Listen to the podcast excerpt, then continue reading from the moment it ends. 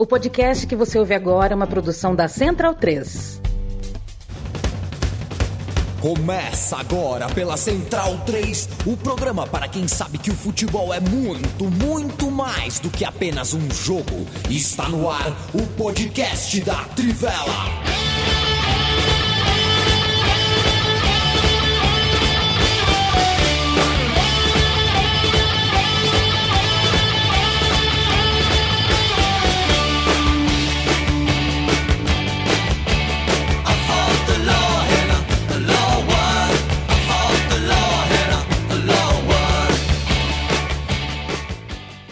Boa tarde, leitoras e leitores da Trivela, ouvintes da Central 3. Está começando mais uma edição do podcast em parceria aqui do Estúdio Mané Garrincha com a redação descentralizada da Trivela. Né? Os, os moços da Trivela, o trio Ternura, está todo em São Paulo, mas cada um é em um canto como sempre. Mas o Leandro Stein veio aqui pro estúdio no dia da folga dele ainda, que é um absurdo.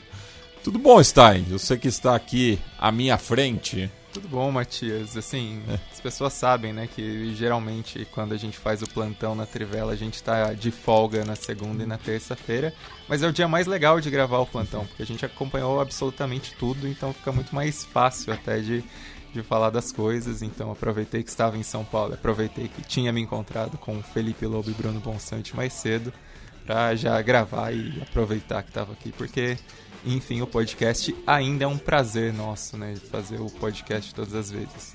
Felipe Lobo, confesso que eu fiquei muito curioso pela estreia do Frosinone, é, recebendo o atual campeão italiano em casa, e deu até aquela sensação de, olha, é, pode, pintar uma zebra aí, né? Mas no fim, é, os Partenopei mostraram por que são os atuais detentores do Scudetto e viraram o, o, jogo, né? Como está você aí com o começo da Série A? Salve, salve, Matias, está em Bonsa, é, com quem tive o prazer de almoçar hoje. A gente não, não compartilha todos os dias, né, a presença um do outro, mas presença física, né? Foi legal e é, você vê, né? O Frosinone até que deu mais trabalho do que se imaginou, né? É, até que, enfim, na verdade me deu a sensação também que o Napoli pisou no acelerador quando precisou, né? Não, não entrou a 100% assim, é, nem precisava, mas venceu ali com, com alguma calma, né? Esse é um dos assuntos de hoje, né? A gente vai falar um pouquinho das ligas europeias, é, vamos dar uma passada aí por, pela Itália, pela Inglaterra, pela Alemanha, enfim, tem assuntos aí por vários lugares. O Bonsa, o Liverpool ainda vai oh. te fazer perder mais cabelo nessa temporada? Olha, vamos ver, né? Tudo bem? Primeiro, boa tarde para todo mundo, boa noite, bom dia para quem estiver ouvindo como podcast.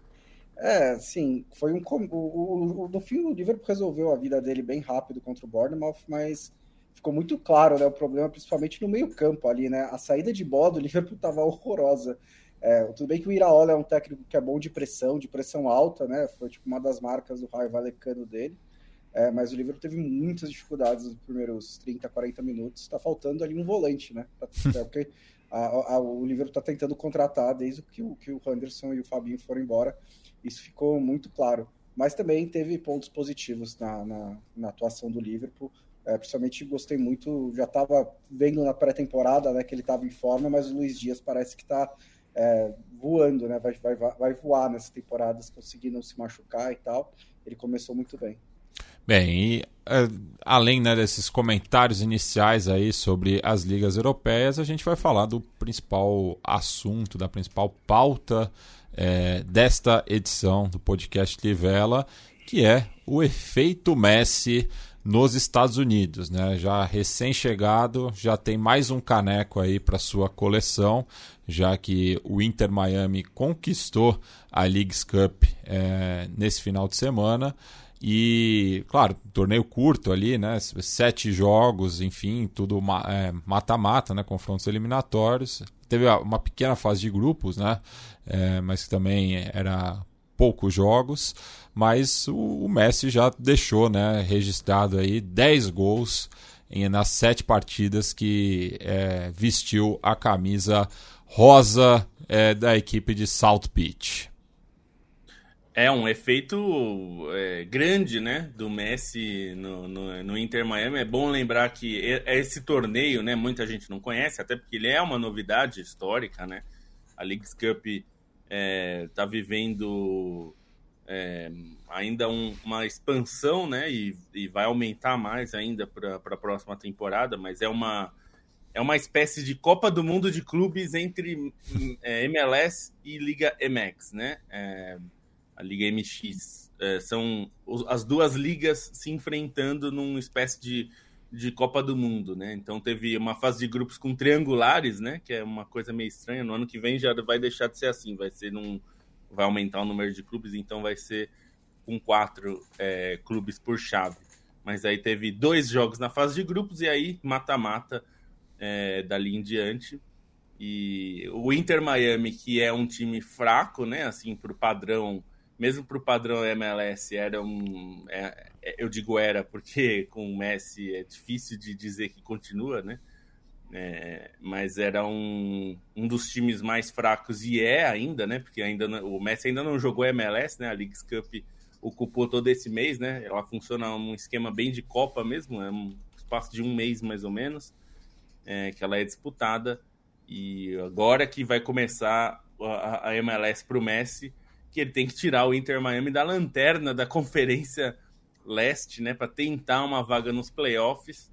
É, tem bastante vaga, né? MLS, assim como é, a NBA mesmo, tal, não tem bastante vaga e tem e, e, eles copiaram, a MLS copiou a NBA com esse esquema do play-in, né? Que eu achei que foi uma boa ideia no fim. A NBA eu achei que isso ia ser ruim, mas no fim foi divertido, né? É, o play-in se tornou uma ferramenta divertida. É, e no, no, na MLS tem isso também. Se chegar ao play-in é, com o Inter Miami já tá bom, porque aí também ninguém vai querer enfrentar o Messi no mata-mata, né? Mesmo que o Inter Miami tenha problemas, esse torneio ele não enfrentou os melhores times da MLS, é, mas também fica é, é, tem uma falação esses últimos esse último mês que sobre o nível né da MLS e tal e, e da própria é, Liga Mexicana, que, que, enfim, o Cruz Azul foi o primeiro time a enfrentar o Messi, tomou aquele gol no final. E os mexicanos foram mal, né, nessa Leagues Cup, acabaram é, tomando um vareio da maioria dos americanos. É só, só um, um semifinalista, né? É, um time mexicano é, semifinalista. É, então tem um aspecto. Mas aí tem vários outros aspectos fora de campo que, evidentemente, os Estados Unidos estão aproveitando, né? E o primeiro é, é que o número de assinantes da, do League Pass, né, que é, o, é a MLS League Pass que vende na Apple TV, mais do que dobrou o número de assinantes nesse, desde que o Messi foi anunciado. É, então, acho que comercialmente aí para a liga, né, é, especificamente, está sendo muito bom. E para a Apple também, né, que é quem comprou apostando um pouco nesse aspecto global da liga, né, de tentar talvez é, é, o primeiro contrato que a gente sabe de transmissão que é internacional, né? É, você, normalmente, como é, por exemplo, o Brasileirão ou qualquer liga, você vende localmente por um preço e internacionalmente por mercado, né? Então, ah, para tal país, uma emissora compra, para outro país, outra emissora. Nesse caso da Apple, comprou para o mundo inteiro. Onde ela está, onde a Apple existe é, como, como serviço de streaming, a MLS está disponível é uma forma para MLS é bom, né? Porque é uma liga que não era tão distribuída assim, tinha bastante, bastante lugar, mas por um valor baixo. Então, é isso. É o primeiro efeito do Messi, né? É assim, a gente não precisa nem entrar no nível técnico da Major League Soccer, porque seis meses atrás, né? O Messi estava fazendo isso daí com o zagueiro de 90 milhões de euros que o Manchester City comprou. Então, tipo, é, o Messi foi o melhor jogador da Copa do Mundo pouco tempo atrás. Então, ele tá em boa forma. Ele foi para uma liga de nível inferior a, da campeonato francês. Acho que pelo menos isso a gente pode pacificar. E, tipo, tá leve, né? Já tinha visto o Messi mais leve na seleção argentina, depois de ser campeão mundial. Tá feliz. Ele não estava feliz em Paris. Né? Ele, tá, ele tá fazendo questão de deixar isso muito claro, né? é, todas as vezes que ele está tá sendo perguntado, ele deu uma primeira entrevista coletiva que eu não sei exatamente o que aconteceu naquela entrevista coletiva, mas teve umas sete perguntas seguidas que era: e aí, o que você tá achando de Miami? E ele, tipo, todas as vezes estava dizendo: não, eu escolhi estar tá aqui, né? Deixando implícito que ele não escolheu estar no Paris Saint-Germain, que foi, tipo, depois que o Barcelona não conseguiu registrá-lo, né? Ele pegou, teve que tomar uma decisão meio é, às pressas, ele já tinha falado isso antes também.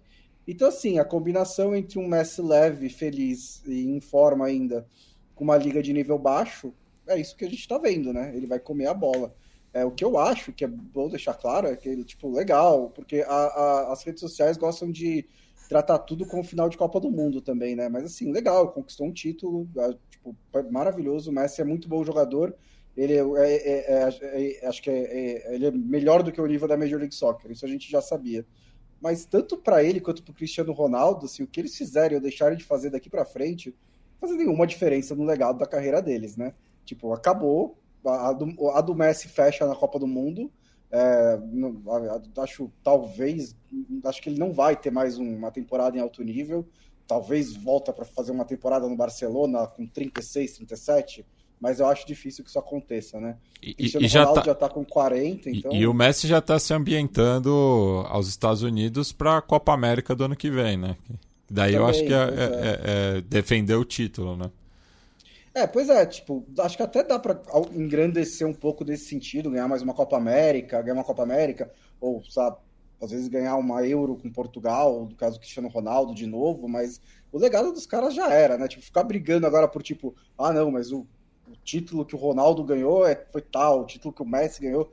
Gente, tipo, eu, eu, eu nunca gostei da comparação, mas eu entendo que ela existe e eu entendo que as pessoas tenham que ficar ali, tipo, porque realmente foram dois caras muito grandes. Mas essa briga já terminou, inclusive o Messi já ganhou, então não adianta ficar, tipo, brigando sobre, ah, não, mas o Sauditão é mais forte do que a Major League Soccer.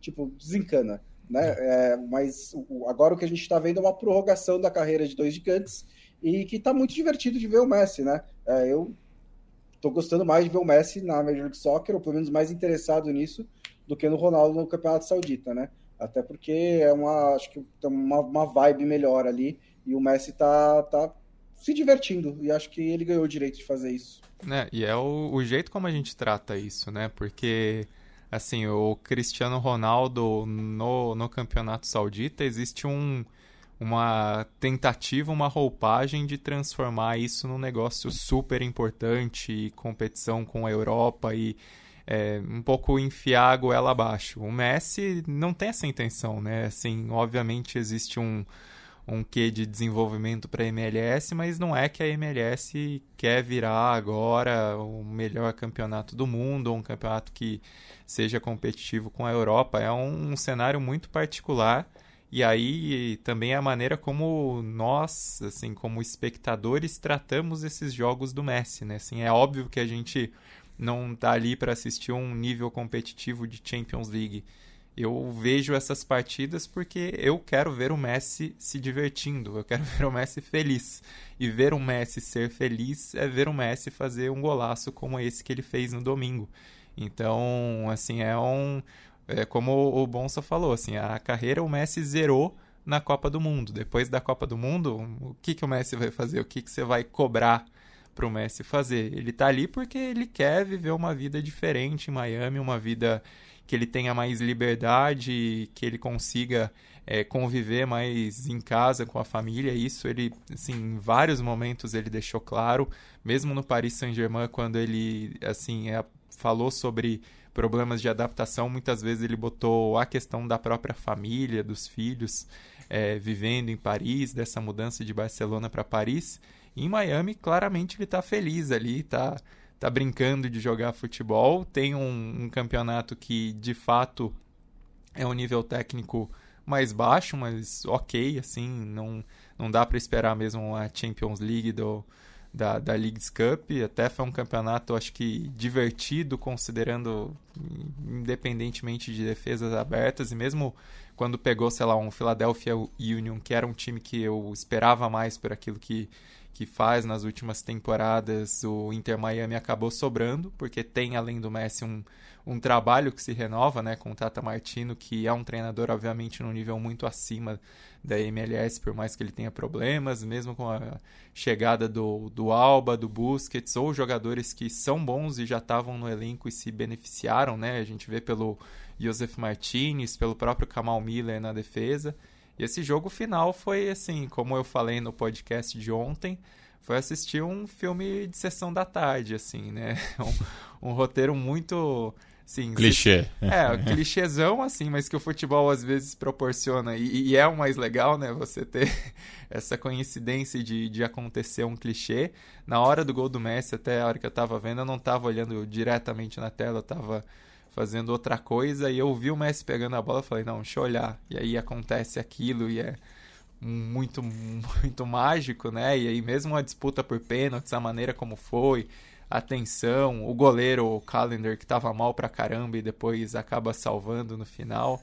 Então tem todo esse roteiro e, e é essa história, né? É ver o Messi feliz nessa cena pós-créditos e, e na, né, nessa final, né? A cena pós-créditos da final que vale o destaque também foi a postura do Messi com o Yedlin, né? Que era o capitão do Inter Miami antes do Messi chegar e aí o Messi tirou a braçadeira e entregou para ele para os dois levantarem juntos o troféu, né? Porque claramente o Messi está ali para curtir e tem essa consideração muito bacana com os companheiros, com os adversários. Obviamente, às vezes ele tem a, um atretinho ali em campo, que é normal num jogo competitivo, mas a maneira como ele trata todos ao redor também, isso acho que, que mostra essa leveza, né? Essa, não, não é o Messi, ele tá ali para curtir, não tá ali para se levar a sério ou para dizer que ele vai revolucionar é. a MLS. Ele é, é a ele, carreira dos do sonhos. Ele não tem que provar mais nada, né? Tá. Tipo, é, é isso. E, é. e tem um. Eu, eu vi uma imagem do, do, do gol, né? Que, que abriu o marcador. É, a câmera focada só nele, assim, né? Mostra todo o movimento da jogada, assim, a, a transição. É coisa de cinema mesmo, Sim. assim, né? Ele Essa... incógnito na, é, na, lateral. Ele indo para lateral, daí ele vai ganhando campo, vai olhando o desenrolar da jogada. Muito interessante esse, é, é, esse ângulo, né? É, e, e assim, é, eu, é engraçado quando você cresce, né? Você vai ouvindo os clichês, né? E vai, tipo, acumulando. E, por exemplo, do que nenhum jogador é maior do que um clube, né? E, tipo, o Messi é muito maior do que o Inter Miami, assim, de longe, não tem a menor comparação é, até porque é um clube que tem, sei lá, quatro anos de vida, cinco anos de vida, né?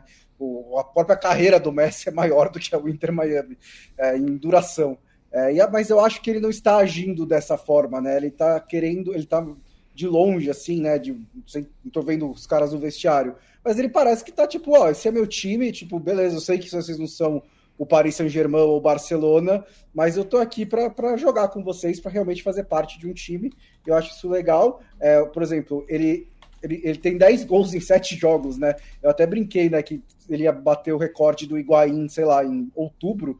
Ele até poderia se ele batesse pênalti, né? Mas ele tá deixando o Joseph Martinez bater pênalti. Ele poderia ter aí mais uns dois ou três gols nessa, nessa conta. É, mas ele ainda assim, não, beleza, o Martinez era o batedor de pênalti, deixa ele cobrar o pênalti. Até porque o Messi não cobra muito bem pênalti, né? Mas acho imagino que se ele quisesse, ele poderia cobrar. E acho que essa diferença parte desde o discurso, né? Como o, o, o, o, Stein citou, porque quando o Cristiano Ronaldo vai para a Arábia Saudita, ele não pode só dizer, tipo, ah, eu vim ganhar dinheiro. Ele teve que dar esse spin de que não, mas eles vão investir, vai virar uma das cinco maiores ligas do mundo, blá blá blá blá blá blá. O Messi só falou, nah, tô afim de ter uma vida mais tranquila, então vou morar em Miami. Então, tipo, isso dá faz toda a diferença também na maneira como você encara as duas experiências. E é só, e só, perdão, Lobo, só fazendo uma autocorreção, né, que eu falei que o, o, Inter Miami é de South Beach, ele é de Fort Lauderdale. É, e é curioso, né, que eu, eu, acabei lendo uma matéria da BBC Mundo sobre uma, a comunidade argentina em North Beach, né, que também está enlouquecendo com a presença do maior ídolo recente do futebol argentino, é, que é uma comunidade já bastante numerosa ali é, no sul da Flórida. Não, ia dizer que assim, tem é, muita. É, essas comparações né, de, do Cristiano, Messi, MLS, Saudi, não tem nenhum sentido em nenhum aspecto, né? Justamente por isso, porque esses jogadores já estão entre os maiores da história, não importa se se o Cristiano Ronaldo não fizesse mais nada, não fizesse nenhum gol, não, não mudaria uma vírgula na carreira dele. E o Messi, se fosse uma, um fracasso, não acontecesse nada, o Inter Miami continuasse uma porcaria, também não mudaria nada.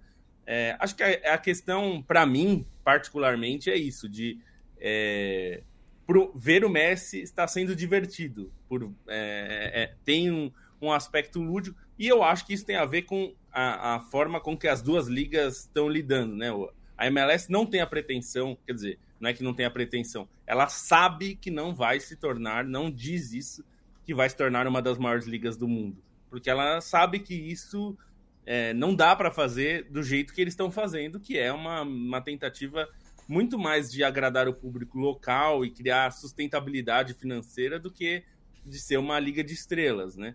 É, eles não, o, Messi é uma exceção de contratações, né? Se a gente pensar do como tem sido, né? Como as contratações têm sido, é isso, tem um custo. Claro, quando você contrata revelações da América do Sul, os times acabam ficando até melhores na, na média, mas você não tem é, explosão de estrelas, que é o que a Liga Saudita está fazendo. E... É, assim, acho até que assim, os, os Estados Unidos poderia seguir esse caminho se quisesse, né? Acho que não seria da mesma maneira, porque não, não tem um fundo sem um poço sem fundo de dinheiro que nem a Arábia Saudita tem, literalmente quase. Mas é, os Estados Unidos poderia tentar fazer uma liga de estrelas, tipo, tentar levar a galera para lá, pegar a Clear Lake Capital da vida para investir nas franquias, mas ia ser de uma maneira completamente insustentável, né? Porque é, é que eles fizeram receitas... isso, né? É, então. E deu errado, atrás. né? É, pois é. Deu errado, eles, eles levaram... Decidiram eles decidiram seguir um outro caminho. Acho que, tipo, hoje seria um outro tipo de experiência, né? Mas claro. é, eles decidiram seguir um caminho mais sustentável. E é isso, tipo, acho que não. Difícil que chegue a ser uma das 5, 10 melhores ligas do mundo. Mas é um produto interessante, está crescendo lá nos Estados Unidos. Eles não têm ambição de fazer muito mais do que isso também. Então... É, acho que a, a diferença é essa. A MLS hoje, hoje entendeu que ela precisa pensar muito mais localmente, né? Pensar para o seu público nos Estados Unidos e no Canadá, é, mais do que para fora. Claro que é importante a internacionalização, mas uma, um dos pontos que eles sempre falam, e até dá para ver agora que já tem um certo ciúme de Orlando, por exemplo, com a atenção que Miami está ganhando, e isso é uma das coisas que o. É, que, é, a direção da liga tá falando, né? Isso é bom, é bom que Orlando se incomode com Miami, porque isso cria uma rivalidade e é importante pro esporte ter rivalidade, né? Enfim, acho que tem um aspecto que, que acho que também tem de. A, a, forma como os americanos vendem o produto é muito boa, né? É, os sauditas têm muito, muito mais times interessantes do ponto de vista de estrelas, mas uma venda do produto muito ruim. Ninguém passou a Copa Árabe, é, o, o, Saudita começou agora a ser passado, mas ainda é diferente. Enfim, é, acho que é, é não tem e, e, aqui não tem julgamento moral. Ninguém tá falando que o Messi é mais ético por ir para os Estados Unidos, que, que, é também outra coisa que eu li uma, um artigo no Guardian que falava disso. É, é o Messi, o Messi nunca disse que é, até porque o Messi ganha dinheiro da Arábia Saudita. É, né? exatamente. ele faz ele é propaganda é da, Arábia... da, Arábia... Saudita. Ele faz propaganda da Arábia Saudita, é garoto de propaganda. E, então e, o, e o proprietário do clube dele, o David Beckham, é, era garoto propaganda da Copa do Mundo no Catar, né? Então, do Catar é. também, enfim. E não, e não é que... É, assim, a gente sempre fala das questões políticas, geopolíticas no futebol, porque elas têm consequências, né? É, a gente está falando da inflação de mercado, né, Matias? Quantos anos que a gente fala sobre inflacionamento do mercado e isso gera problemas para o futebol como, como esporte. E, e, essas são as questões que a gente está tratando. Porque também não é que a gente acha que ah, tem dinheiro. É, é, existe, existe donos, até tem donos que são mais éticos e tal, mas não é que a gente vive num mundo. Se não tivesse os clubes Estado ou Arábia Saudita, seria um futebol limpo. Não é isso, né? Mas é, é, é, Acho que tem sido uma experiência curiosa do, do Messi nos Estados Unidos. Tem, e acho que tem atingido um objetivo deles, que é fazer com que as pessoas curtam. Aquela coisa que a gente via é, num certo aspecto com Maradona sendo técnico na, na, na Liga Argentina, é, isso está um pouco acontecendo com o Messi, né? É. O, é, no sentido de Só que, não estão recebendo é, ele com o trono, né? Ainda. É, não, e, e, tá, assim, as matérias que eu tenho visto sobre onde ele vai jogar, né, quando vai jogar é. fora de casa, é, tem toda uma coisa assim, caramba, eu preciso ir ver o Messi. É um Muita evento, é, é, um evento chegando é, na cidade, né? É, tipo... O Nashville é um é. time novo também, assim como o Inter Miami. Então muita gente da cidade falou, caramba, esse, esse cara é o, né, é o, é o supra-sumo desse esporte, eu preciso é, e, e, o, o, Nashville também é ligado né, à indústria do entretenimento, né, já que tem Sim. como acionistas minoritários né, Nicole Kidman, Reese Witherspoon e o Derrick Henry, que é running back do Tennessee Titans, né? É, então é, existe todo esse negócio. E eu acho que isso é legal, assim, eles estão. Acho que tem sido uma valorização do público, né, em relação ao que está acontecendo. É claro que não é o Messi do Barcelona, é claro que o nível da MLS não passa perto de uma Champions League, talvez nunca é... chegue. É até melhor que o Messi do Barcelona, né? Tipo, é. pega a bola e sai correndo. tipo, ninguém para ele, mas mas é, é, e, e, e, e, não é uma novidade também, né, para os Estados Unidos, né, porque foi é o que representou o Pelé também a seu momento é, é. nos anos 70.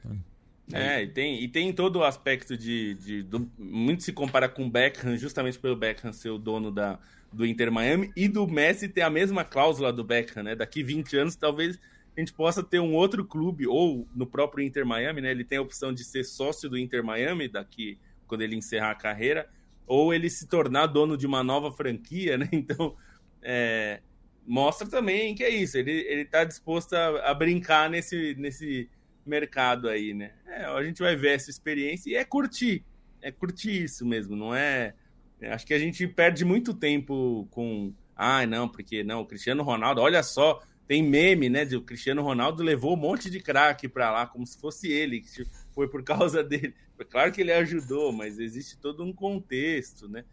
Que é diferente e tal, e, e é importante. Acho que tem um aspecto também que eu, a, as pessoas tratam também que o, a, a, MLS como se fosse uma liga de último nível, né? De péssimo nível, e, e também não é isso. É, ela é bem mais é, baixo nível do que as principais ligas europeias é, mas também a gente está vendo o México, que é um país com bons times, né, de bom desempenho é, esportivo, e que está sofrendo contra os times da MLS já há pelo menos uns três anos na Conca Champions, né? Todos os confrontos, mais até se a gente pensar. Então, não é que é um nível similar à Liga Mexicana. Aí você pode dizer, ah, mas a Liga Mexicana talvez hoje não seja mais como já foi um dia. Pode até ser. Mas hoje é um nível similar ao do México, né? Então também é mais baixo que a Europa, do que a liga, as ligas mais fortes, mas também não é que tá jogando, né, no, solteiros e casados, né? É, mais alguma consideração sobre Messi na América do Norte ou podemos tocar o barco? Só, só uma coisa que acho que vale salientar é que os três primeiros colocados dessa Leagues Cup nessa temporada ganham vaga na Conca Champions, né? Então é outra coisa legal. A Conca Champions vai ser reformulada e vai ter fase de grupos e tudo isso e teremos Messi na Conca Champions, algo que, assim, pela situação na MLS não era tanta perspectiva, né, com o time na lanterna. E aí já já pega um atalho e não ia ser muito legal se ver o Messi, sei lá, em Honduras fazendo um jogo de de Conca Champions. Fica uma, uma expectativa aí para essa edição com o Inter Miami, que vai ser a estreia do, do clube em competições internacionais, né? É, o Inter Miami, só para dar o panorama, tá a 14 pontos né, do play-in, faltando 11 rodadas. Mas né? tem dois então, jogos a menos. Tem dois jogos a... É, então, é. Então acho que é, é 11 que falta pro Inter Miami, pelo que eu contei aqui. É. Mas pode, assim, pode ganhar todos os jogos e ainda não chegar lá, né? Porque, tipo, 14 pontos é muito ponto, mas então talvez não dê tempo de fazer uma recuperação aí. Mas já um mês, um mês legalzinho de Messi nos Estados Unidos. É. Bem, é, só antes de passar, cruzar o Atlântico né, e passar para as ligas europeias, pegar aqui né, o pessoal que está nos acompanhando ao vivo, mandar um abraço para o Adriano Gonçalves, o Marcelo Vieira, que nos ouve de BH, é, cumprimentou aqui a camisa da firma, o Moacir Dalpiaz, nosso ouvinte é, de Curitiba, torcedor do Atlético. É, desculpa, eu não sei ler Candi, mas tem aqui um ouvinte é, com Candis, mandando um boa tarde também. O lado B da ciência por Dr. Augusto César, que nos ouve de Austin, no Texas, que também tem né, franquia na MLS. Ele diz que tá uma vergonha, inclusive, normal para o time que vai bem na MLS e horrível nas duas competições internacionais. Darcio Vieira também nos ouvindo, José Sobreira Targino Neto, o catedrático Anderson Davi Gomes dos Santos, que nos ouve lá do Sertão Alagoano, Péricles da Costa Lima, Pedro Padovan, Galo Gago, Fabito Moino, sempre presente, Vitor Júlio, que nos ouve direto de Portimão, no sul de Portugal, Vinícius Nascimento, Marcos Gonçalves, Vinícius Carrijo Beber, que nos ouve lá é, da Alemanha, diz que conseguiu ver o ônibus do Bayern de Munique em Bremen, é, o hype pelo Kane aqui é gigante. Então eu até vou aproveitar esse gancho do ouvinte, é, trocar um pouco a ordem do roteiro aqui para falar da é, estreia do Kane na Bundesliga, que já marcou seu primeiro gol é, atropelando a equipe do Werder na última sexta-feira. Bom, foi uma estreia daquilo que se espera do Harry Kane, né? Porque é um centroavante que não vai entregar apenas gols para o Bayern de Munique, mas é assim, fora da área desses grandes centroavantes, talvez seja o mais completo e a assistência que ele dá para resolver o jogo logo cedo, né, assim, para abrir o caminho para a vitória, o tapa que ele dá para o Sané é de uma inteligência tremenda. Foi um Bayern de Munique ainda com problemas, né, ainda com certas dificuldades ali na defesa. É, o Werder Bremen deu alguns sustos no jogo, o Bayern de Munique demorou um pouco para fazer o resultado, mas você ter um Harry Kane com a movimentação que ele tem, com a capacidade de entendimento do, do jogo e também com o faro de gol, porque logo depois ele concretiza esse resultado com o segundo gol, é muito importante, né? Assim, a, a qualidade do Kane eleva o Bayern de Munique, obviamente o Bayern de Munique tem muitas questões, e aí não são só questões em campo de, de contratações, mas é algo de estrutura do clube que a gente viu na temporada passada, com toda a bagunça de mudança de técnico, de decisões péssimas da, da direção, o clube tenta se acertar, mas ainda a Supercopa indicou resquícios dos problemas. É, essa estreia teve seus problemas, ainda que o Werder Bremen seja um freguesaço do Bayern de Munique e que esteja com o elenco com, até com preocupação né, de evitar o, o rebaixamento. O Werder Bremen terminou mal a temporada passada com uma sequência muito ruim e foi eliminado na Copa da Alemanha já nessa temporada, né, para o Vitória Colônia, um time da terceira divisão.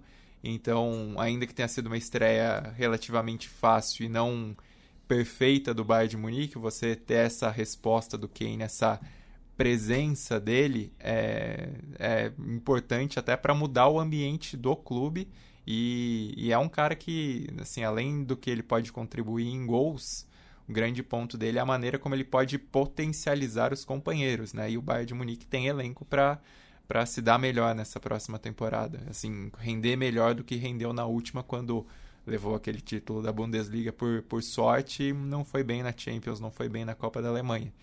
Então, ter essa atuação completa do Harry Kane é um ponto de segurança e fica um destaque também para o Kim, né? Foi uma boa partida do, do zagueiro sul-coreano. É um cara que acho que pode ser muito interessante até pela capacidade dele de recuperação, a velocidade dele porque a defesa do, do Bayern de Munique muitas vezes fica exposta a contra-ataques, então é uma capacidade dele que, que tende a ser muito válida. Vou só passar a bola pro Bonse pro Lobo, aí qualquer coisa depois eu falo da, das outras coisas da rodada, porque tem coisas legais que eu quero falar e vocês me entendem. É, então, é, eu, eu, acho que o.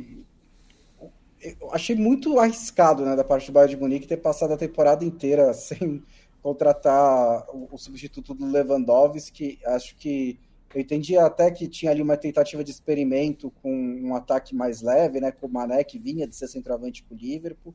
Não deu certo por vários outros motivos, é, mas o Ken é um jogador de, de, de, um nível muito acima, né? Então acho que é, tem essa, esse aspecto de, de ambiente também, que ele é um líder, ele é um cara bem, bem cotado por todos os companheiros e que o Bayern de Munique estava um pouco que precisando. Mas, assim, num, num, time que tem tanta gente em volta que sabe fazer gol, né? Sané, Ginabre, Coman, é, o Musiala vindo do meio campo, pode jogar com Miller. acho que inclusive vai ser uma, uma das duplas mais inteligentes, né? Se, se um dia, se ele, não sei, se ele é, for escalado junto com o Thomas Miller, ele pode não só meter muito gol, mas também potencializar todo o Bayern de Munique.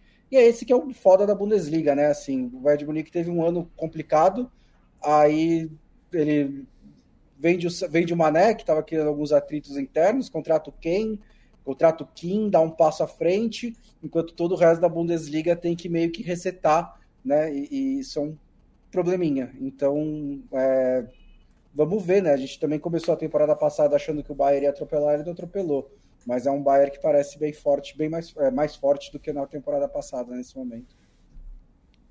É, e, e, só nesse ponto de entendimento com Thomas Miller, é, assim, não, o Hurricane não ganha, né, o, o nome de Raumdeuter, mas é, é um jogador também nessa inteligência de, de leitura de espaços, também pode ser considerado, assim como Thomas Miller. E aí, dos outros destaques da rodada, porque foi uma, destaque, uma rodada muito legal, teve a goleada do Stuttgart, né, que foi um time que brigou para não cair e enfim, começou muito bem contra o adversário mais acessível, é verdade, mas meteu um 5 a 0 que é, é, bem expressivo.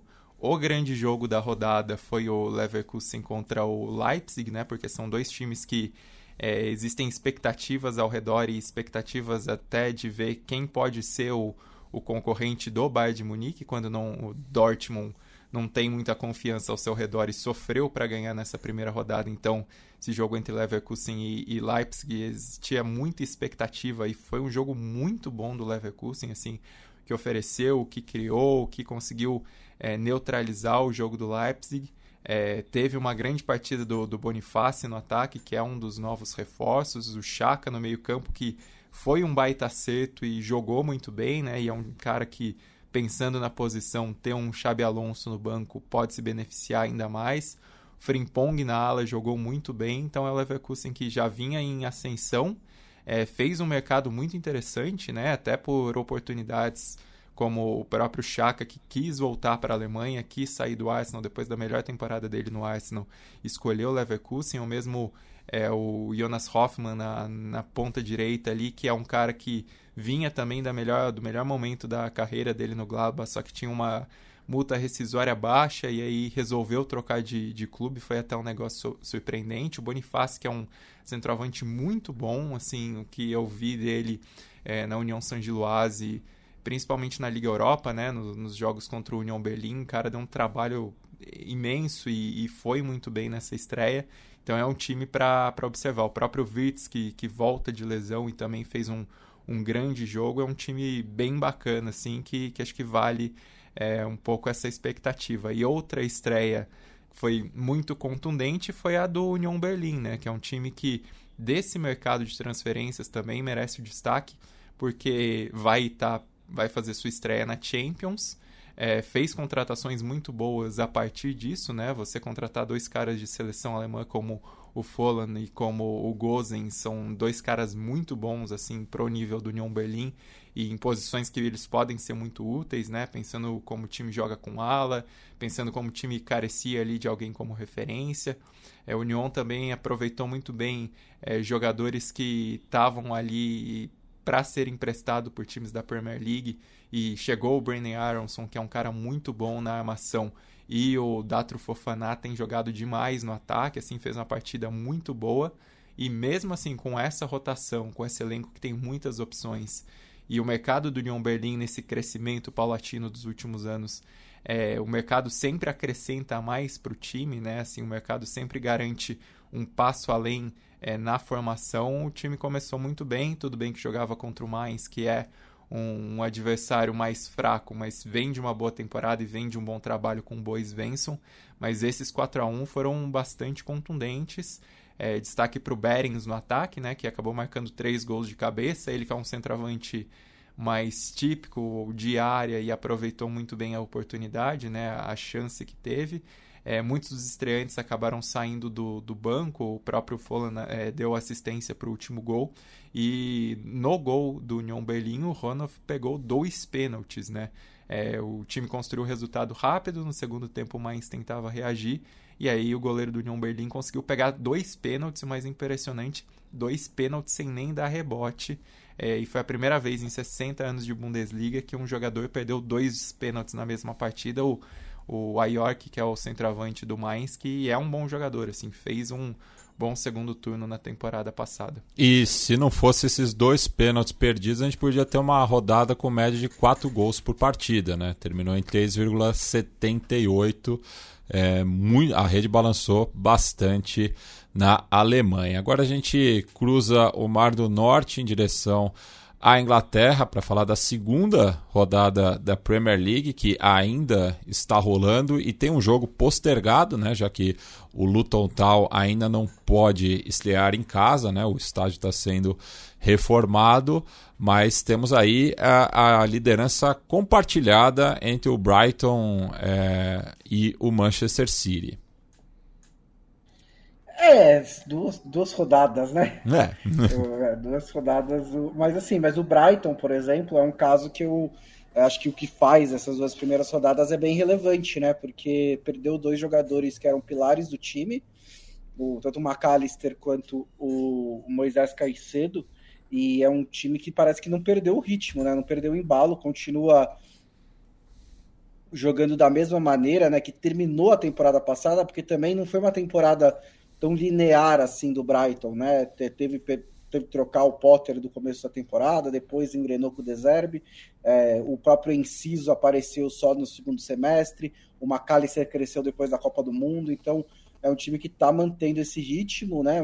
Com é, um pouco mais de experiência até no time, até é, é curioso porque parece que é um time muito jovem, mas tem uma espinha dorsal muito experiente, agora com o Milner jogando de lateral direito, é, o, o, Pascal Gross, o Solimarch, são caras que estão lá há muito tempo, Luiz Dunk também, capitão do time, e meteu um 4 a 1 no Wolverhampton, fora de casa. É, o Wolverhampton, esse eu acho que está com problemas seríssimos, viu? Eu, eu tô. É, até, até deixou uma boa impressão na primeira rodada contra o Manchester United, mas é um time que, eu, que se enfraqueceu, é, que teve que trocar de técnico de última hora e acho que não, não, não tenho muitas grandes esperanças para o Wolverhampton nessa temporada. Acho que a realidade ali é tentar brigar contra o rebaixamento. É, teve uma paulada que o Chelsea levou do West Ham. Primeiro, essa questão muito, muito, muito estranha, né? Que é o Paquetá, na mesma semana em que ele começa a ser investigado por violação de regras de aposta e não é convocado para a seleção brasileira declaradamente por isso continua jogando normalmente, né? Assim, tipo, nada aconteceu. É, tipo, uma pequena. Tipo, não precisa é, considerá-lo culpado antes da investigação, mas um pouquinho de preservação também, né? Tipo, o cara tá. É, é até bizarro, porque ele apostou na, na, patrocinadora da camisa dele e do estádio do West Ham. Então, tipo, tá lá gritando, gritando, né? Betway na cara dele quando ele vai bater o pênalti e é uma situação um pouco estranha. É também uma situação estranha que passa o Chelsea, né? Porque eles investiram, sei lá, um, quase um bilhão de euros nessa altura com o Todd Boyle e é um time jovem, um time que precisa de tempo, precisa de paciência e que não é para agora, né? Você olha para o time que o Chelsea tem e você fala, sério, isso aqui é um time de um bilhão de dólares, de, de euros, e não parece ser, né? Então, é, precisa de um pouco de tempo também para o Pochettino não só desenvolver essa garotada, mas colocar os times em campo, é, é, mas também encontrar o seu time, encontrar a sua melhor formação. Porque Tino é fã do 4-2-3-1, na pré-temporada jogou assim, é, fez as duas primeiras rodadas com três zagueiros, é, então tem muita coisa para acontecer ainda no Chelsea. O que é bizarro é que seja um time que tá, tem um perfil de apostas, né? Tem um perfil de, de, de, de apostas em jogadores de, jo, de juventude, de desenvolvimento, mesmo depois de fazer um dos mercados mais caros de todos os tempos. Então vai precisar de um pouquinho é, de tempo por aí. O, dois jogos mais importantes na rodada, né, de, de confrontos entre é, times que vão brigar lá em cima. É muito impressionante o segundo tempo do Tottenham contra o Manchester United. É, a maneira como o, o Tottenham conseguiu dominar o segundo tempo, criar, jogar fácil, criar chances de gol, não deixou o Manchester United fazer nada é, foi, me deixou bem impressionado, né? Até por ser só o segundo jogo do Postecoglou, sem o Harry Kane, então é, fica uma boa, uma boa é, impressão desse jogo do Tottenham. E teve o Manchester City Newcastle, que na real não foi um jogo muito bom, não. Eu esperava um pouquinho mais. É, o City tava, parecia um pouco cansado, né? Depois de fazer a Supercopa na, em Atenas contra o Sevilha, foi até os pênaltis, estava sem o Bernardo Silva, sem o De Bruyne, é, teve dificuldades ali para criar um pouco. O Newcastle não foi bem também, é um, foi um time que teve também problemas na hora de chegar, de criar chances. É, basicamente, mais se defendeu ao, no, durante quase todo o jogo. Quando tem todos os minutos finais, o City soube se defender muito bem e o jogo acabou devendo um pouquinho porque eu esperava, mas é uma vitória muito importante do City contra um adversário que vai ser bem complicado. É, e dessa rodada acho que vale destacar porque foi uma rodada de atuações individuais muito boas, né? No próprio City, o Phil Foden fez uma partida muito grande é, num jogo que ele até assumiu esse papel de organização sem o Kevin De Bruyne. Então foi um, assim, o time não ajudou muito ele, é verdade. Mas o Phil Foden em si fez um, um jogo brilhante. É, no jogo do, do Manchester United contra o Tottenham, o Sá no meio do campo do Tottenham foi impressionante, assim, é, muito importante para o resultado do time e o próprio James Madison, né, assim, na, na organização, é, na capacidade de, de controle de jogo. É, o Mitoma é um que vale destacar além do, do Enciso, né? O Mitoma pelo golaço que fez no Brighton e o Enciso pelas assistências, assim, é, no todo o Enciso foi até melhor no jogo. E nesse jogo, assim, do West Ham e Chelsea, acho que o individual ficou muito claro, assim, como fez a diferença, principalmente por dois caras.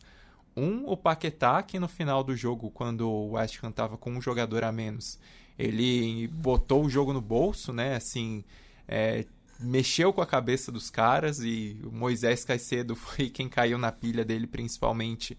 É, fez um jogo muito ruim nessa estreia, o, o Caicedo, com pênalti cometido, com muitos erros, e o Paquetá assim, prendendo a bola, indo pro drible, é, enfim, mexendo com a cabeça dos caras foi muito importante para um resultado tão bom num jogo tão difícil.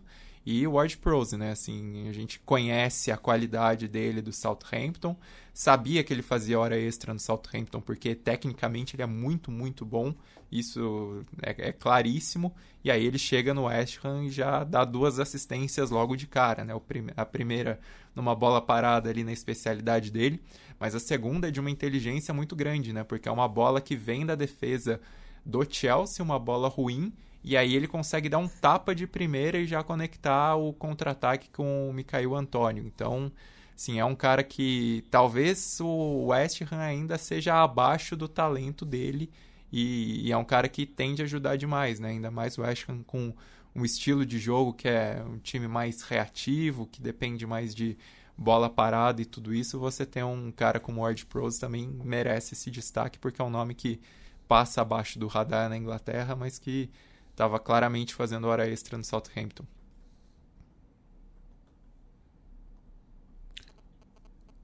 Bem, a gente vai para a Espanha agora, né, para falar de um outro expatriado britânico, o Jude Bellingham, que já começa a tomar protagonismo no Real Madrid, que venceu o Almeria e manteve né, os 100% de aproveitamento nesse começo de temporada. É, esse começo do Campeonato Espanhol, ele tá jogos travados, né? Assim, os dois principais ali, o Real Madrid e o Barcelona com dificuldades. O Bellingham resolveu um jogo muito difícil contra o Almeria, assim, inesperadamente difícil por aquilo que o Almeria jogou no primeiro tempo. É, mas o Bellingham, principalmente nessa posição dele, meio como camisa 10 caindo nas costas é, dos dois atacantes, ele tem ajudado bastante. Vinícius Júnior e o Rodrigo não fizeram uma partida tão boa, mas o, o golaço do Vinícius acabou decisivo e, e, acho que pesa ali um pouco do encaixe dos dois, né, no, no que é um esquema novo, no que é um esquema diferente, principalmente para o Vinícius é acostumado a aproveitar mais o, a ponta mas é um Real Madrid que, que ainda deixa dúvidas porque tem, tem muitos problemas, né? Dessa vez o, o Kepa já estava no banco, mas o Lunin foi o titular e fez boas defesas ali, conseguiu segurar as pontas, mas não, não é um Real Madrid que passa tanta confiança assim. E o Barcelona também, né? Esse jogo contra o Cádiz foi bem difícil, assim, foi bem amarrado. O Barcelona até entrou num 3-4-3, assim, que não era muito esperado Primeiro tempo teve um jogo muito bom do Lamine Yamal, garoto de 16 anos que virou o titular mais novo da história do Barcelona e fez um jogo com muita personalidade, né, atacando pelo lado do campo, finalizando. O Barcelona parou durante muito tempo diante do Conan Ledesma, que é um baita de um apelido, que é um goleiro folclórico, mas que é um, um goleiro bom assim, acho que está pelo menos entre os 10 melhores aí de La Liga, não é um, um goleiro é, ruim para um time de, de metade inferior da tabela. O Cádiz assustou, teve, assim, o Barcelona cometeu erros crassos na defesa, que não tomou o gol por pouco e num lance o Ter Stegen salvou ali no mano a mano.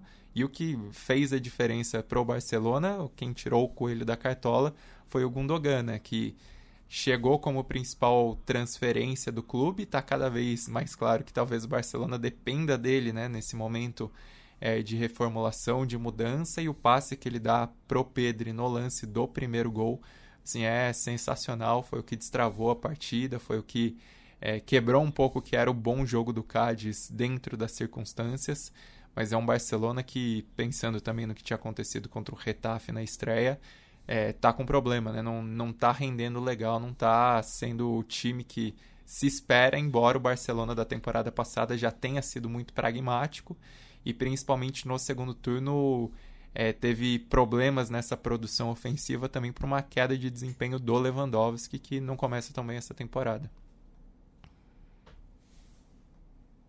Mais algum comentário sobre La Liga, senhores? É, só para dizer que o Bellingham é, é, muito impressionante, né? Muito, muito impressionante. O que ele, ele, ele chegar num clube do tamanho do Real Madrid, com a importância do peso do Real Madrid, e ele joga como se fosse o dono do time, né? É um negócio muito impressionante mesmo, assim. É...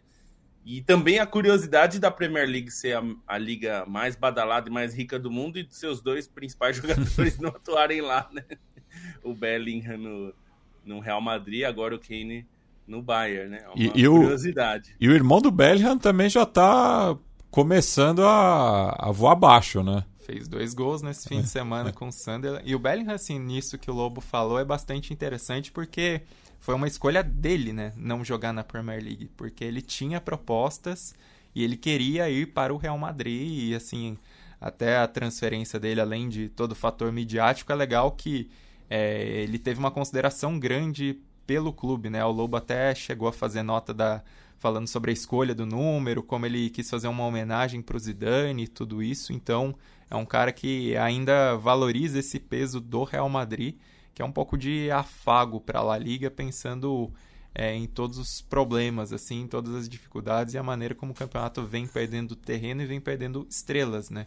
La Liga que se vendeu por tanto tempo como a Liga das Estrelas já tirou esse mote porque obviamente não tem mais. E aí só para aproveitar também para comentar algo dessa repaginação de La Liga que é bem bizarro, né? La Liga tá tentando vender um novo pacote para se tornar mais midiática.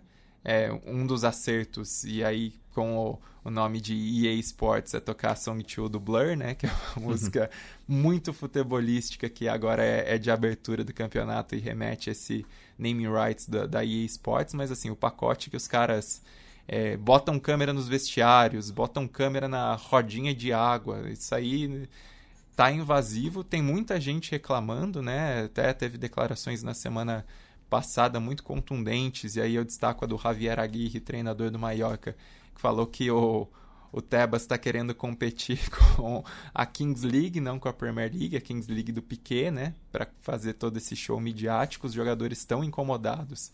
E o único clube que não tem esse acordo é o Real Madrid, então não vai ter câmera nos vestiários do Real Madrid porque recusou, né, esse acordo de mídia feito pela Liga. Mas tem uma, uma grande discussão aí, e aí até rolou no Atlético Bilbao na, na estreia, né? Porque os jogadores rezaram Pai Nosso é, existe uma tradição católica no, no Atlético Bilbao, né? até um clube que tem uma catedral no escudo, tem San Mamés como o padroeiro do clube e o nome do estádio, mas gerou uma discussão é, ao redor do Pai Nosso, muito porque é o Tebas, que é um personagem ligado à extrema-direita da Espanha, é um cara com um passado fascista, né, franquista, ele acabou usando isso, botou lá o Pai Nosso dando parabéns para os jogadores, não sei o que. E, e, aí gerou uma discussão muito grande também no País Basco por questões até separatistas, por posicionamentos mais à esquerda. E o, o Nai Simon, né, que é o goleiro do Atlético Bilbao e jogador da seleção espanhola, pediu respeito, assim, pediu que disse que os jogadores não querem que o local sagrado dos vestiários seja exposto dessa maneira. Então, é uma discussão que está bem em voga nesse início de La Liga. E já é, foi acendido o sinal amarelo também em Vigo, né? Já que o Celta comemora seu centenário daqui a dois dias. Fica aqui a recomendação de Oliveira dos 100 anos, do Setangana, né? É, música oficial aí é, do centenário do Celta. O Tangana que é nascido em Madrid, mas filho de pai galego, é muito identificado com o clube, uma produção audiovisual muito bacana que me foi indicada pelo amigo Lucas Caju, que é um ouvinte aqui do Trivela. Né? Agora a gente segue é, na bacia do Mediterrâneo, vamos para a Itália, que começou né, com a é, vitória dos três clubes mais tradicionais, além do campeão, como a gente já tinha é, ressaltado no começo do programa. É, uma, uma boa estreia aí de, do, dos times que largaram como, como principais favoritos, né? O Napoli venceu é, com alguma tranquilidade, como a gente falou, a Inter venceu é, com dois gols do Lautaro, né? Que é o novo capitão do time, e acho que isso também é relevante. O Arnautovic entrou bem no jogo, ele entrou no segundo tempo. É, eu achei curiosa a, a, escolha do número de camisa. Não sei se você sabe, Matias. Eu sou um dessas, uma dessas pessoas que se preocupa com o número de camisa. Eu tô ligado, Lobo. Eu fiquei feliz que a Inter parou de dar camisa 12 para jogador de linha, voltou a ser de um goleiro. É, 12 que foi a camisa, por exemplo, do Júlio César e, do próprio Randanovic quando ele chegou, antes dele mudar para a camisa 1, né? Então, quer dizer, é uma camisa importante da história do clube. Usa foi um goleiro, né? E o, o Arnautovic é, tá jogando com a camisa 8. É, o último atacante camisa 8 é, da Inter, na verdade foi o Palácio, que usou por pouco tempo, mas import, o mais importante que usou esse número foi o Ibrahimovic, né? É, também dali da região dos Balcãs, né? É, de origem da região dos Balcãs, ele é sueco, evidentemente, mas é de origem bósnio-croata, né? É, o Ibrahimovic. E ele usava a camisa 8 também. Eu achei curioso, porque o 8 era o número que o Robin Gosens usava, né? E saiu para o Union Berlim. Ficou o número livre. O Arnautovic não tinha número. E o Arnautovic deu o passe para o segundo gol, né? O segundo gol do Lautaro. E o Milan jogou agora há pouco. A gente estava gravando o podcast aqui, estava acabando o jogo. Grande estreia do Milan e uma ótima atuação do Pulisic. Pulisic, talvez a principal contratação em termos de nomes aí do Milan, né? É, Milan fez um bom mercado né, de transferência, a gente falou disso no Guia da Trivela, para quem é, leu lá, tem muitos bons nomes né, que o Milan levou. Até achei bons negócios por valores bem razoáveis nesse mercado maluco, mas levou o Reinders, que veio do. Não sei se é assim a pronúncia, porque o nome dele é um pouco complexo para falantes de português, mas ele veio do AZ e é um jogador bem promissor, já estava é, sendo especulado em muitos clubes e estreou como titular no meio-campo do Milan, foi bem. O Loftus-Cheek, que é um jogador, é um desses é, trabalhadores da bola, né, no sentido de que ele não é um super craque, mas ele sempre foi um jogador útil, assim, onde ele atuou. E acho que ele tem tudo para ser útil no Milan, foi bem também na sua estreia. Mas o Pulisic teve um ótimo entendimento com o Giroud, né, que segue sendo um jogador bem importante, 36 anos, vai completar 37 ainda esse ano e fez uma ótima jogada ali. Primeiro ele faz o gol, né? É, num lançamento do Pulisic, o Reinders é, ajeita para ele fazer e depois o, o Giroud faz uma jogada típica de pivô, né? Ele recebe a bola de costas e ajeita a bola para o Pulisic bater de fora da área, bater muito bem. Então uma, eu achei uma estreia, um bom cartão de visitas desse novo Milan, né? Com reforços. É, e também foi importante a forma como a Juventus estreou, porque Outra coisa que se espera muito dessa temporada é saber se Chiesa e, e Vlaovic é, vão conseguir entregar, né? Porque os dois é, ficaram devendo o Chiesa muito por causa das lesões. O Vlaovic também teve lesões, mas também teve más atuações. E se espera muito, porque são dois jogadores de ótimo nível, né? E jovens, ainda ambos é, têm muito tempo pela frente. Então, se espera que esses dois sejam os líderes técnicos dessa Juventus, né? É, porque já acho que pouca gente espera que o Pogba faça esse papel, embora ele tenha nome e, e cartaz e tudo. É, a expectativa maior é, é, sobre esses jogadores. E acho que eles entregaram um bom, uma boa atuação, uma boa estreia, uma estreia contundente, uma vitória sobre a Udinese fora de casa. Então, é, é engraçado, o Bom se inscreveu a, a, a newsletter na sexta-feira, para você que não é assinante, trivela.substack.com. Você pode entrar no site da Trivela que vai ter também, mas uma das coisas que o Bonsa colocou lá é que a Série A é uma, um campeonato que começa sem a gente ter a menor noção de quem vai ser campeão, porque o Napoli é evidentemente candidato, mas é, você tem a Inter, que é um time bom e que tem bom elenco ainda, a Juventus, que tem um elenco ainda forte, mesmo não sendo topo de Europa, o Milan, que se reforçou muito bem, como a gente falou, é, a própria Roma, que a gente não sabe como vai ser, estreou tropeçando ali na Salernitana, com o Candreva fazendo gols absurdos. É, e, enfim, a Lazio, que foi a vice-campeã da temporada, que estreou tomando uma virada é, do Lecce também. Então, assim, são, são muitos times bons. Eu não colocaria nem Roma nem Lazio na briga pelo título, mas é fato que a Lazio terminou em segundo na temporada passada, à frente da Inter, por exemplo, que era a mais favorita. Então, é, acho muito difícil prever a Série A, o que é bom, né? É, na temporada passada, o Napoli não estava entre os meus favoritos quando a gente estava na pré-temporada. Eu não apostaria no Napoli para ser campeão por toda a reformulação que o time passou. Não tinha nem uniforme só... às vésperas da, da, da É verdade. é verdade. Tava para fechar o acordo que acabou fechando depois, né? É... E aí, enfim, o Napoli conseguiu fazer não só não só foi campeão, como foi campeão atropelando com uma campanha histórica, né? Assim, de uma forma que acho que vai ser muito difícil que alguém repita, né? Dessa forma. Então, isso é bem interessante, porque acho que qualquer um desses times que a gente falou, é, eu diria que pelo menos esses quatro aí, o Milan, é, Inter, Juventus e Napoli, eu acho que qualquer um desses pode ser campeão e não vai me surpreender. Se Roma Lazio forem campeões, eu ficaria um pouco surpreso, sim, embora eu espero que eles briguem por, por vaga europeia mas é, tá bem indefinida mesmo, porque nenhum desses times é uma potência assim é, de brigar é, com tranquilidade. Acho que todos eles vão ter alguma dificuldade na Europa, inclusive, né? Considerando a Champions League, acho que vai ser difícil para a Itália repetir o feito da temporada passada, quando teve três times, né, chegando é, na, nas fases decisivas ali. É porque é uma liga que não tem potência, né? Tipo, tinha uma, foi era Juventus. É, talvez não fosse tanto assim, né? Agora que a gente sabe que as contas eram maquiadas o tempo inteiro.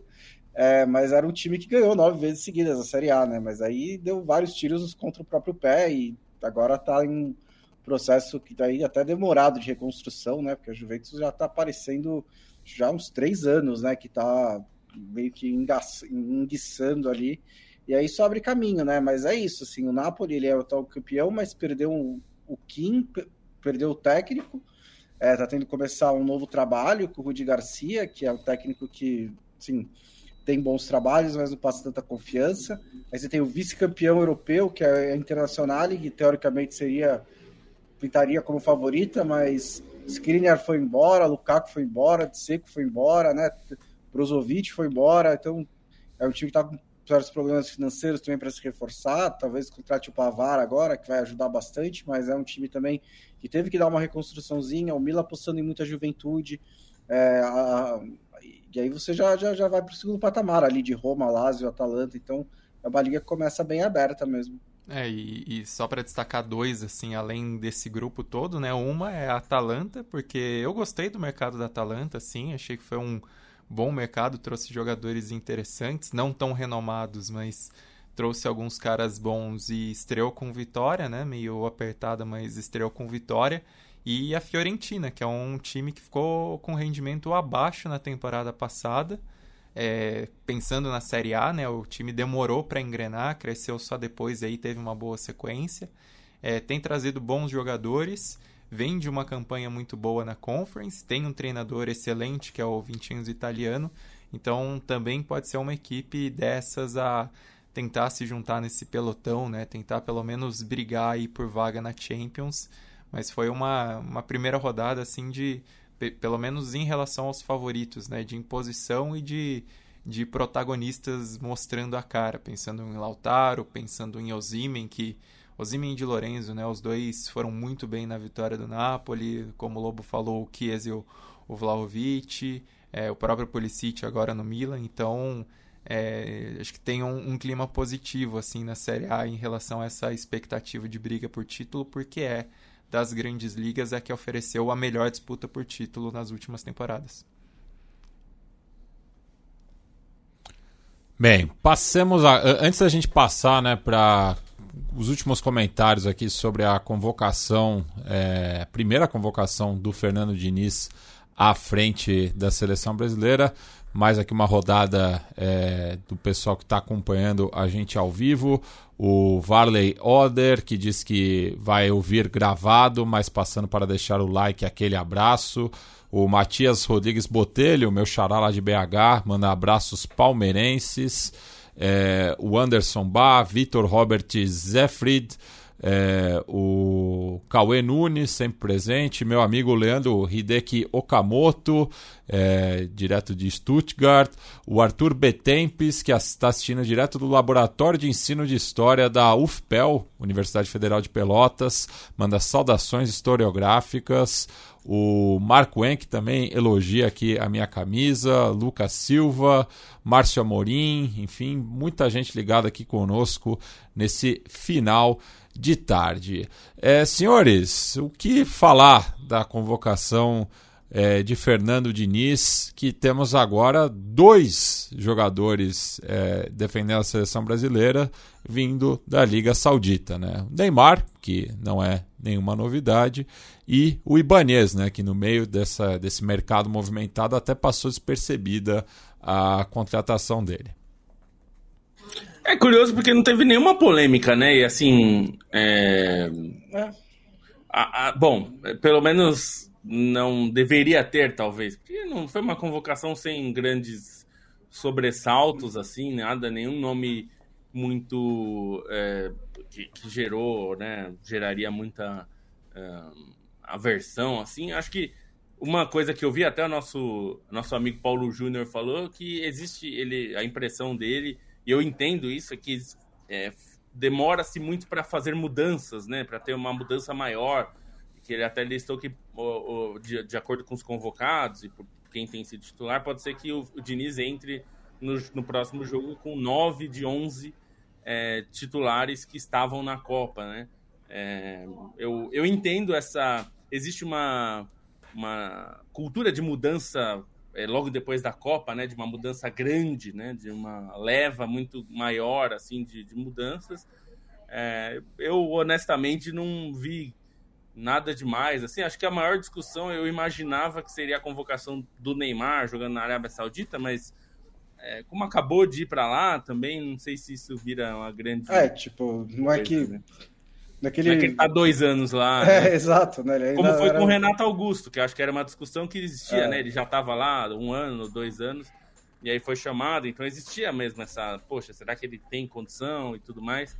Ele acabou é. de ir, né? E, enfim, acho que isso ainda, ainda não é uma questão, talvez se torne, né? É, tem uma questão em relação à Arábia Saudita que a gente tem que ver ainda qual é o nível do campeonato, como é que vai ser a intensidade do campeonato, como é que vai ser a preparação física do campeonato. É, eu eu, eu, me arriscaria a dizer que vai ser diferente essa temporada da Arábia Saudita ao que era antes, né? Então vamos esperar para ver exatamente como vai ser esse produto final. Tem mais de uma, um mês e meio de janela. Então, assim, tentar não, não, não, não decretar que é uma liga horrível, nem que é uma das maiores ligas do mundo, antes da gente deles terminarem, né? De, de, de fazer o trabalho aí. Eles não terminaram ainda. Então, é, para determinar se é absurdo ou não convocar o Neymar na Arábia Saudita, acho que a gente tem que esperar um pouco. Eu acho que mesmo de qualquer maneira não seria absurdo, assim. Não vamos também fingir que o Neymar é tipo não é o melhor jogador da seleção brasileira, né? Então, tipo, como se fosse é, tem que tratar todo mundo exatamente igual. Tipo, o Neymar é diferente, o Neymar é o craque da seleção brasileira. Eu acho que tem uma podemos fazer algumas discussões sobre se a seleção acerta em ser tão dependente do Neymar, mas ele é um jogador diferente, então não tem problema nenhum com ele jogando na Arábia Saudita sendo convocado. De resto, acho que teve ah, o Nino do Fluminense, foi ali o jogador do professor, né? Você tem o Matheus Cunha, que não fez um bom semestre pelo Wolverhampton.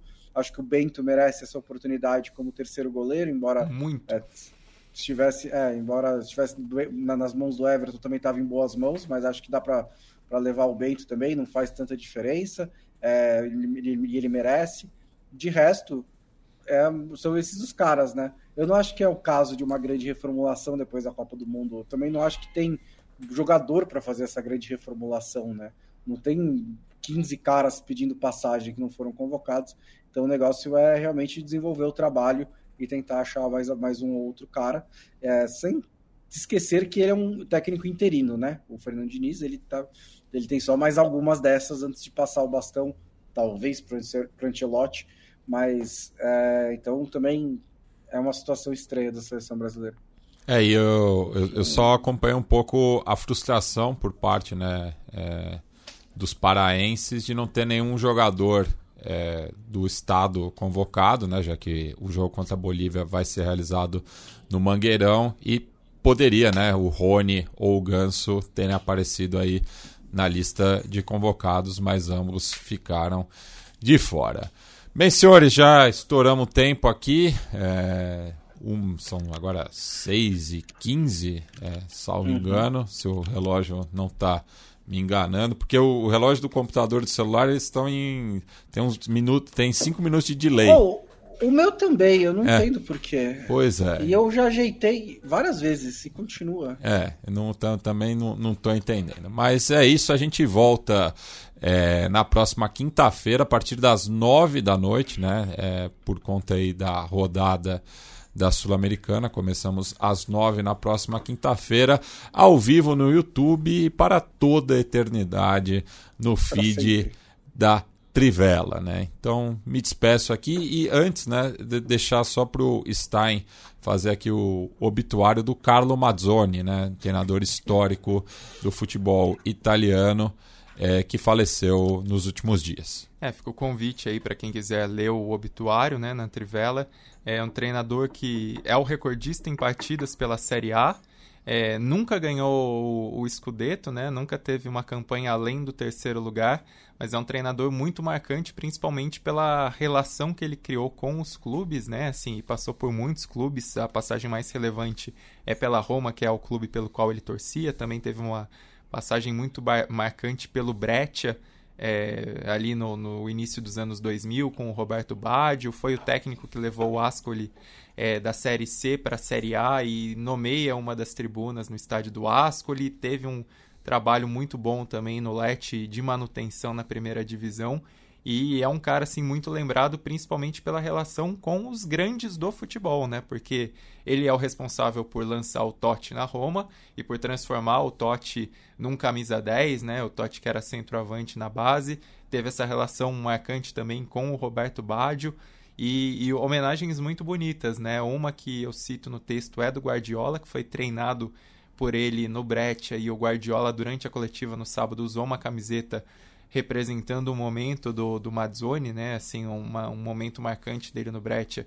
E o Guardiola fez essa homenagem, o Guardiola que o levou como convidado especial para a final da Champions em 2009, é, atribuindo ao Mazzoni, assim, é, muitos dos ensinamentos dele como treinador.